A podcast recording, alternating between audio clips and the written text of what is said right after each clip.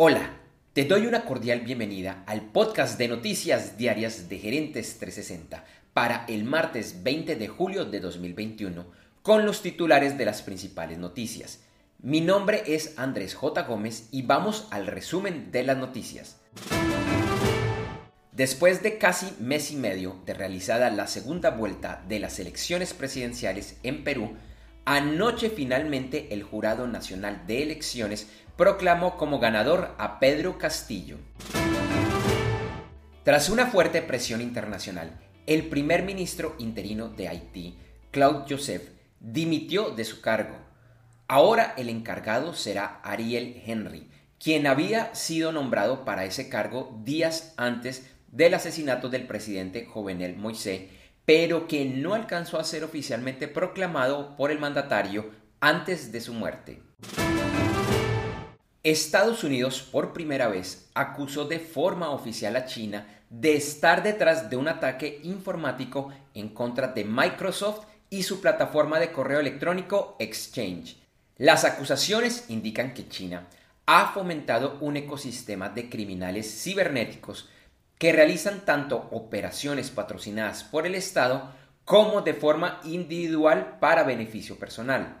Esta acusación fue respaldada por una coalición de naciones que incluye a la Unión Europea, Australia, Canadá, Japón, Nueva Zelanda y a todos los miembros de la OTAN. No se anunció ninguna sanción y en las primeras reacciones de la Embajada de China en Estados Unidos dijeron que estas acusaciones no tienen fundamentos. La secretaria del Tesoro de Estados Unidos, Janet Yellen, dijo que tiene dudas sobre los resultados del acuerdo comercial entre su país y China, firmado en el 2020 por la presidencia de Donald Trump. El presidente de Estados Unidos, Joe Biden, dijo que espera que la inflación sea un efecto temporal y que respeta la independencia de las decisiones de la Reserva Federal. La empresa de domicilios y otros servicios, Rappi, informó que finalizó una nueva ronda de financiación por más de 500 millones de dólares. Con esto, la valoración de la empresa sube a 5.250 millones de dólares. La empresa de compra y venta sin costo de acciones Robinhood espera hacer su oferta pública inicial, su IPO, a finales de año, con una valuación de 35 mil millones de dólares. Y el app de aprendizaje de idiomas Duolingo también espera hacer su oferta pública inicial este año con una valuación de 3.4 mil millones de dólares. Hoy se llevará a cabo el anticipado primer vuelo espacial tripulado de Blue Origin, la empresa de Jeff Bezos. El lanzamiento está programado para las 8 de la mañana, hora central de los Estados Unidos, y se podrá seguir en vivo en blueorigin.com. La semana inició con los mercados principalmente a la baja en casi todo el mundo, salvo por algunas bolsas de China y uno que otro mercado secundario. El martes la mayor parte de Asia estuvo en rojo, pero en Europa la jornada inició con ganancias. Ayer el petróleo experimentó una fuerte caída, quedando en el índice WTI a 66.54 dólares por barril y en el Brent a 68.67 dólares por barril. La onza de oro subió y se cotizó a 1.812.10 dólares. En criptomonedas, el Bitcoin bajó de los 30 mil dólares y se cotizó al inicio de la jornada del martes alrededor de 29.600 dólares. Ethereum también bajó y se cotizó a 1.740 dólares.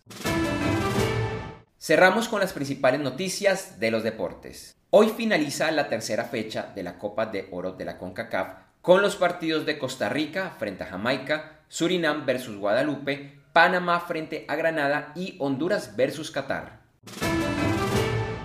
Esta noche se llevará a cabo el sexto juego de las finales de la NBA, que es liderada por los Milwaukee Bucks 3 a 2 sobre los Phoenix Suns.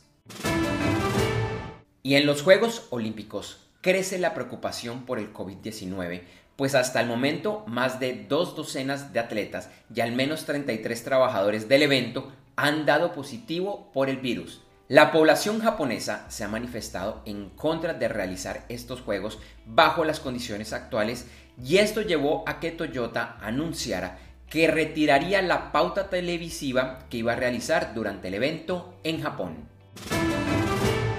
Gracias por escuchar este episodio de Noticias Diarias de Gerentes 360 y te invitamos a que te suscribas en tu directorio favorito de podcast buscándonos como Gerentes 360. También encontrarás este y todos los episodios de Noticias Diarias de Gerentes 360 en nuestra página web www.gerentes360.com. Te recordamos que Noticias Diarias de Gerentes 360 se publica de lunes a viernes en horas de la madrugada de América y es un corto podcast con los titulares de las principales noticias en el mundo para empresarios, emprendedores, gerentes, CEOs y miembros de la alta y la media gerencia para empezar el día bien informado. Además, todos los lunes, martes si el lunes es festivo o feriado en Colombia, vamos en vivo con nuestro programa principal de Gerentes 360 a las 8 de la mañana hora de Colombia, Ecuador, Panamá y Perú. Este programa es un videoblog de unos 35 a 45 minutos de duración donde además de las noticias contamos con entrevistas, invitados, análisis y mucho más. Lo puedes seguir en vivo ingresando a www.gerentes360.com y un par de horas después de finalizar la transmisión en vivo encontrarás la versión de solo audio en los principales directorios de podcast. Feliz día, éxitos en tus negocios y nos vemos o nos escuchamos pronto.